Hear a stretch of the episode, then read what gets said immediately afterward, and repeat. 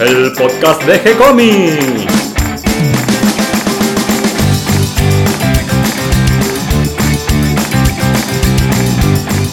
Muy bienvenidos a un nuevo episodio de G-Comics, el podcast donde hablamos de todas las técnicas necesarias para realizar un cómic, cómo dibujar un manga y todo el conocimiento requerido para dibujar esa historieta que tenemos dando vuelta en la cabeza. Mi nombre es Gonzalo García y mi intención y la de todos los que hacemos G-Comics es colaborar con aquellos que estén interesados en avanzar, en progresar, en mejorar en su formación como dibujante de cómics. Y hoy otro miércoles de mate con superhéroes, donde entre mate y mate vamos recorriendo la historia de los héroes y villanos del cómic americano y también de estas pampas. Hoy sin la compañía de nuestro sabio de las tierras paralelas y las realidades alternativas, que era Nico Urich, que hoy nos abandonó, pero en cambio tengo la compañía de la bella Catalina García. ¿Cómo estás, Cata? Hola, eh, bien. Yo de superhéroes no sé mucho, pero vengo a escuchar más que nada. Sí, mientras empezamos a hablar de superhéroes te estás peinando, arreglando. ¿Cómo es eso? ah, que me toque ir. me, me pasa a buscar Superman, ¿viste? Y hoy vamos a hablar no de Superman ni de Batman, sino del primer superhéroe argentino. ¿Quién es? el Vengador alado. Al lado de nada, no es que está al lado de algo, es alado como si tuviera alas. ah, sí, no estaba al lado de... Hay una canción, ¿no? De, de, de Cerati, de... Un hombre de, al lado. De, de Soda Stereo, sí, ¿no? Donde dice un hombre al lado. Eso, ¿al lado de qué? bueno, en este caso es el Vengador alado. Pero antes de meternos a conocer sus aventuras, de, ir a conocer sus aventuras. Y después de los chistes malos. vamos a hacer un pequeño recorrido por nuestro sitio web de gcomics.online. Bueno, empezamos desde los lunes. Los lunes tenemos nuestro manga Milena, hecho por Darío Talas, creado, escrito, coloreado, entintado por el gran Darío Talas. Una historia shonen con una chica sospechosa y también que se podría poner dentro del género de furry. Sí, estoy intentando no reírme con los chistes malos, Gonzalo. Bueno, sigamos. Los martes tenemos D&D, creado por Alberto Saichan. Una tira de humor llena de verduritas, un poco de universo, un poco de equilibrio, un equilibrio medio desequilibrado del gran Sergius, que, que está con su aprendiz mostrándole el universo de una forma filosófica. Podríamos decir humor zen humor budista. Exactamente, humorcito arroz integral. Después los miércoles estamos con el vigía que está rindiendo está luchando, examen. Está luchando con, exámenes de filosofía. Claro, está ahí el existencialismo. y después tenemos a el manga Down de Fairy White. Siempre le digo Fairy Coleman, pero no, Fairy White. Claro, porque su nombre verdadero, en su doble personalidad, cuando no es un super dibujante es Felipe Colman. Cuando se convierte en super mangaka es Feli White. Exactamente, es un nombre artístico, vamos a decirlo. Después, los jueves tenemos Bronx, la gran obra publicada en fierro de la primera época de Alberto Saicham. Y los viernes, para cerrar la semanita, tenemos a Alma Riquelme de Hago Tiritar los Pastos. Además de todo eso, los viernes también subimos un nuevo video de Diego Arandojo, que lo pueden ver en la pestaña videos que es sobre el oficio del dibujante, son videos sobre dibujos, sobre historia de historietas, sobre dibujantes. Me encantó el de Masitelli. Estuve viendo el de Masitelli, buenísimo. También aparece Kike Alcatena ahí como actor extra. Eh, muy lindo, muy lindo. Creo que, que, logra una visión desde el lado de los dibujantes, ¿no? De este oficio de, de escribir y de dibujar historietas, también de editarlas, porque también algún video aparece, por ejemplo, Javier Doello, eh, gran editor de historietas argentino, un precursor, un motor para los nuevos dibujantes y también para rescatar y recordar dibujantes. Y además es interesante porque Diego estudió historieta, entonces tiene ese conocimiento que se logra captar en, en los videos. Y también tenemos la pestaña de agenda, donde vamos contando de eventos, de cursos, de presentaciones de libros. Concursos. También. Así que bueno, a revisar, a recorrer. Tenemos ahí un calendario con fechas importantes. Por ejemplo, la próxima Meetup que vamos a realizar el 22 de junio con nuestro invitado especial, Carlos Pedracini. dibujante de Dago y gran dibujante y pintor de caballos. Exactamente. Así que seguramente vamos a hablar de los equinos y de la hipiátrica, ya Del que latín. tuvimos ahí con los libros de anatomía de caballos. Vamos a pedirle que nos recomiende algunos libros. Ah, buena idea. Bueno, y ahora entonces sí, vamos con nuestros superhéroes. El primer superhéroe argentino, ¿será el primero verdaderamente? Hasta donde sabemos, sí, el Vengador Alado. ¿Cuándo apareció? Lo creó Raúl Mario Rosarivo y aparece el mismo año, o sea, en paralelo a la aparición de Batman, el año 1939, antes de la Segunda Guerra Mundial o empezando la, la Segunda Guerra Mundial. Un año antes había aparecido Superman.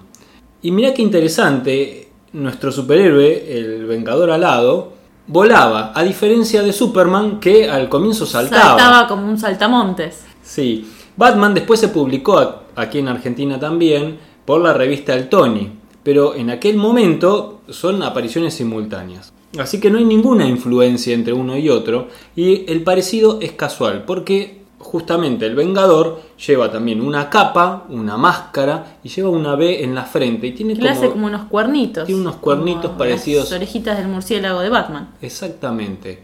Eh, su capa es roja, a diferencia del negro de Batman.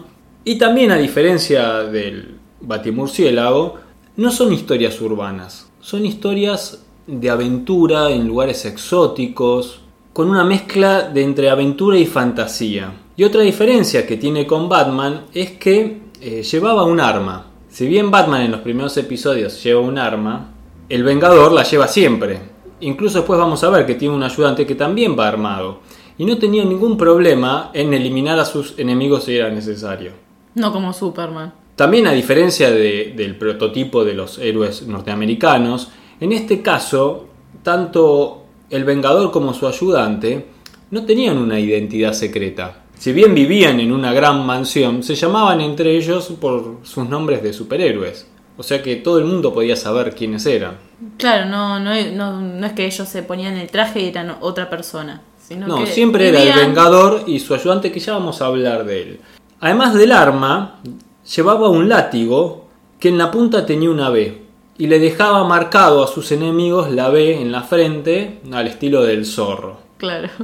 Raúl Rosarivo abandona esta historia junto con, junto con otra que hacía también de, de un gaucho en esta revista que se llamaba El Gorrión y toma la posta Alberto Brexia, que en aquellos momentos era un joven dibujante, todavía no era el viejo Alberto Brexia, Era el joven sino era el Alberto joven Brexia. Alberto Brexia, que toma esta historieta, él venía de dibujar Mufa, que era una historia de humor, de un detective oriental, un poco una parodia de Charlie Chan, y que estaba inspirada en una de sus lecturas predilectas, que era eh, las historias del Dr. Fu Manchu de Sax Romer. En el dibujo de Alberto se notan influencias de, de Phantom, que es tal vez el primer superhéroe o el precursor de los superhéroes, una historieta creada por Lee Falk y entre los dibujantes que la realizaron uno de los principales es Ray Moore. También influencias de The Spirit de Will Eisner y de Tarzan de Hogarth, porque Alberto eh, tomaba los dibujos de Tarzan de Hogarth, como Tarzan estaba medio desnudo, para eh, estudiar anatomía. Le venía bien Para, el- el traje ajustado del el- Vengador. Claro, exactamente. Además, eh, incluso a veces copiaba hasta poses completas. Él lo reconoce y bueno, estaba Así en su se- etapa de aprendiz. aprende. Sí, e- e- era una manera. Si bien ella estaba trabajando profesionalmente y publicando. Venía de publicar en revistas como El Recero, que era una revista folclórica, en la revista Berretín y Bicho Feo. Y había llegado aquí al Gorrión, donde le encargan esta historieta del Vengador que había abandonado Raúl Rosarivo. Para el número 339 de la revista, más o menos, porque algunos otros dicen que es en el 403, bueno, digamos que alrededor del número 400 del Gorrión, le piden a Alberto que le ponga un compañero. Al estilo, en este caso sí, copiando a Batman que tenía a Robin, y le pone un Robin que se va a llamar El Gorrión, como la revista. ¿Cada cuánto salía la revista? La revista era un semanario y se publicaba una página del Vengador por número. O sea que para completar una historia llevaba bastante tiempo. Era una página por semana entonces. Claro, porque era un, un semanario que editaba la editorial Manuel Laines. Alberto hace un buen trabajo, además se nota que va mejorando como dibujante, pero a medida que va pasando el tiempo le va aflojando y va bajando la calidad. Él no se lo tomaba en serio. Alberto nunca habló bien de los superhéroes, no le gustaban para nada y esto tal vez lo transmitía un poco a la historia. No sé Al bien final. cuál es el problema así de él con los superhéroes. Lo tomaba como una historia que no, no se podía tomar en serio y medio de una manera humorística. Finalmente, Alberto abandona la serie en el año 1946 y lo reemplaza Oscar Nobel. Sea, él trabaja más o menos durante toda la Segunda Guerra Mundial. Exactamente, sí. Eh, parecido a lo que pasó en Norteamérica con los superhéroes, también hay un bajón aquí en Argentina con nuestro superhéroe. ¿Y qué ocurre? Y Nobel la dibuja por un año aproximadamente y también la abandona. Sin embargo, la revista continúa saliendo y lo que hacen es reimpresiones de los capítulos ya dibujados, tanto por Rosarivo como por Alberto Brexia. Esto es entre el año 1947 al 1953. Hmm. Cuando toma la posta nuevamente Alberto Romero en el número 1050 y le da una nueva vida al personaje, lo dibuja con mucho ímpetu, con mucho entusiasmo, ¿Lo rediseña o mantiene el mantiene estilo? la idea original, pero sí le da potencia al dibujo. La historia dura varios años más, hasta el año 1957, cuando finalmente deja de editarse. Hace algunos años, Tony Torres hizo una reedición con un pequeño estudio sobre este personaje. Em, se editaron tres revistas donde se compilan tanto los trabajos de Rosarivo como de Alberto Brexia con las historias del Vengador alado. Podemos hablar un poquito de los autores, porque me sorprendió muchísimo quién es Raúl Mario Rosaviro. Este gran dibujante nació en 1903 en Buenos Aires y murió en 1966. Pero no solo fue dibujante, porque también fue tipógrafo, diseñador, poeta, pintor, realizó varias exposiciones en los años 50, 52 y 54 en la Galería Van Riel, fue ilustrador, también participó en dibujos animados y en fondos para películas. Impresionante. Una buena trayectoria. Eso no es todo. Además, también creó personajes como Fan, Forkis, Tanker y por supuesto el Vengador Alado, el primer superhéroe argentino. Realizó planchas de dibujos al estilo de Ripley, donde contaba, por ejemplo, el origen que tienen las cosas, aunque parezca mentira, historia del deporte. ¿Ubicás cuáles son estos dibujos? Son dibujos que cuentan una situación, una anécdota, un suceso, una noticia, pero de una manera un poco divertida Más cómica. y sobre todo ilustrada. También formó parte de la comisión del Museo de Arte Moderno y realizó escenografías para el Teatro Colón, que es el principal teatro de Buenos Aires. Como Jacobs. Sí, nada más que no llegó a cantar. Por ahí menos, menos mal. ¿eh? mal, menos mal. Es lo único que le faltaba. También fue profesor de la Escuela Nacional de Artes Gráficas, porque él le gustaba mucho todo el tema de la, de la gráfica, de la impresión Y la enseñanza, evidentemente. y el diseño, porque fue también presidente del Instituto Argentino de Artes Gráficas, que es hoy en día la Fundación Gutenberg, que es la principal escuela donde uno puede acudir para aprender el oficio de las artes gráficas, el manejo de máquinas de impresión, preimpresión, tipografía. Fue el primer investigador del diseño de la Biblia de Gutenberg, o sea, la primer Biblia y el primer libro que se imprimió en la época moderna con la imprenta tipográfica. Y allí descubre la utilización por parte de Gutenberg del número de oro, la proporción divina Sí, la proporción áurica. Exactamente. Él tenía la teoría de que había relaciones armónicas entre todas partes, entre todas las partes del libro. Y realiza esta investigación donde la confirma. Estudios que posteriormente confirman otros investigadores especialistas de la Fundación Gutenberg. Impresionante. Tiene varios libros escritos, entre ellos algunos de poesía, y otros que son técnicos y sobre diseño y que se utilizan por parte de los diseñadores de libros para el estudio y el aprendizaje de la composición y de tipografías.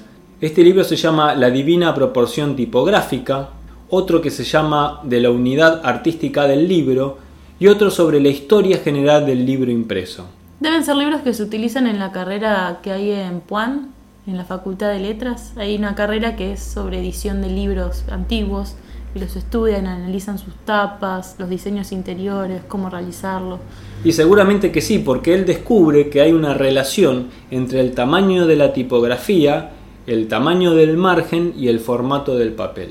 Y que esta relación se utilizaba en todos los libros de las primeras ediciones que realiza Gutenberg. Así que como ves, un gran autor, no solo dibujante de historietas, y pienso que él se debe haber tomado muy en serio esta creación del personaje y que tal vez la historia de los superhéroes en Argentina hubiese sido un poco diferente.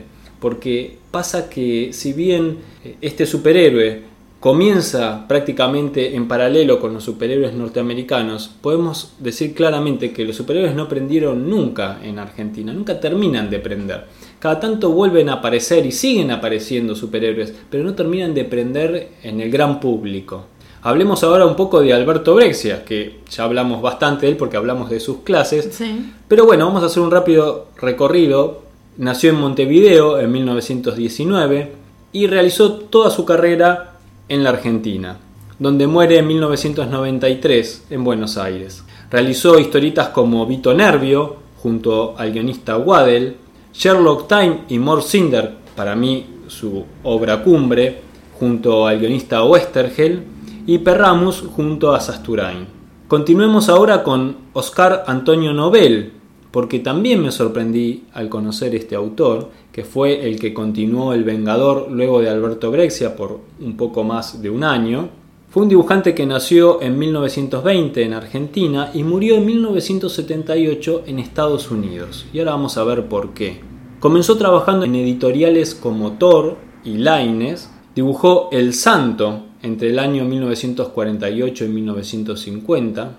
Trabajó para Editorial Abril haciendo ilustraciones y para el diario La Razón dibujó una tira de aventuras. Pero luego, hacia mediados de 1960, empieza a trabajar para la Charlton de Estados Unidos para la revista Blue Beetle.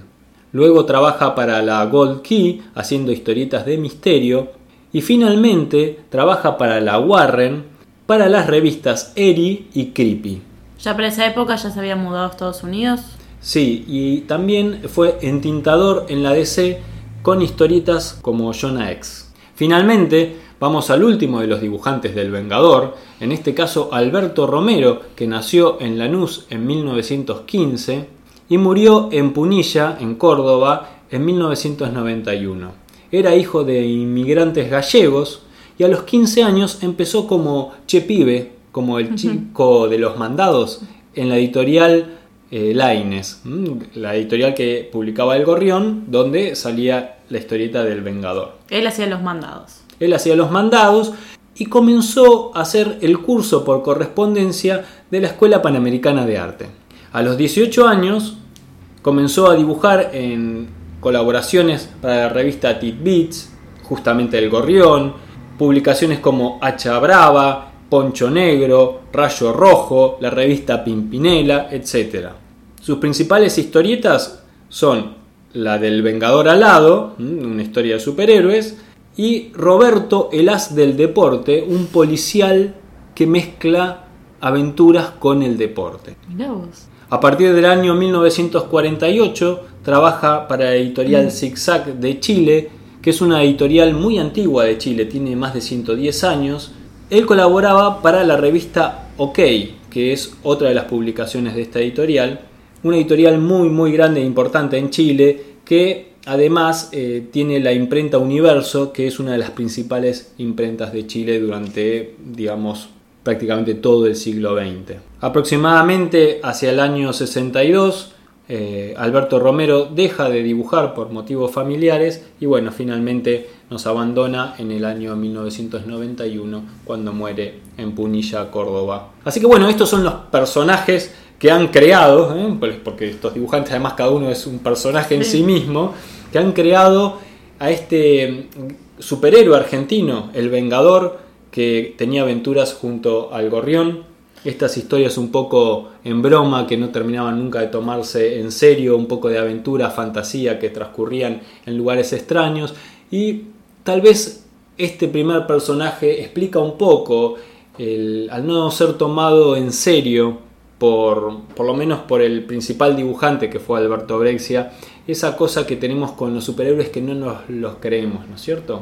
Los- Por ahí nos quedó de- del Vengador. Puede ser, o tal vez esa misma actitud que tiene él con el superhéroe, que tenía él con el superhéroe, es la que finalmente tenemos en general nosotros, que podemos creer posible que exista un Superman o un Batman en otro lado, pero que no lo vemos en estas tierras. No nos va a venir a salvar.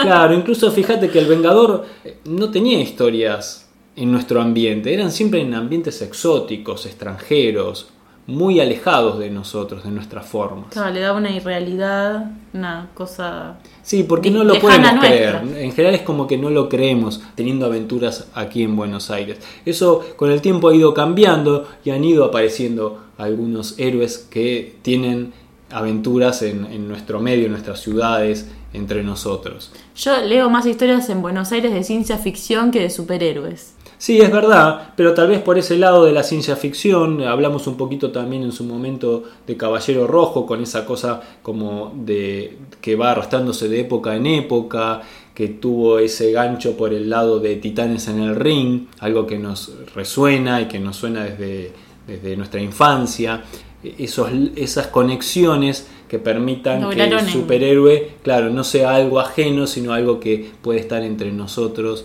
y compartiendo un mate como nosotros en este momento. Así que bueno, este fue el recuerdo del primer superhéroe de aquí, de estas tierras pampeanas. Con unos dibujantes que dejaron huella en, en el dibujo argentino, en la edición, en la gráfica. Sí, con dibujantes importantes, con, con- sobre todo con, con buenos trabajos, ¿no? Porque viendo uno esas eh, ilustraciones, si bien en el caso de Alberto Brexia todavía no era el dibujante que fue posteriormente, se notaba su progreso y su avance, su interés por la anatomía, Claro. por aprender de otros dibujantes. Así que eso es todo, espero que les guste esta información, les resulte útil e interesante.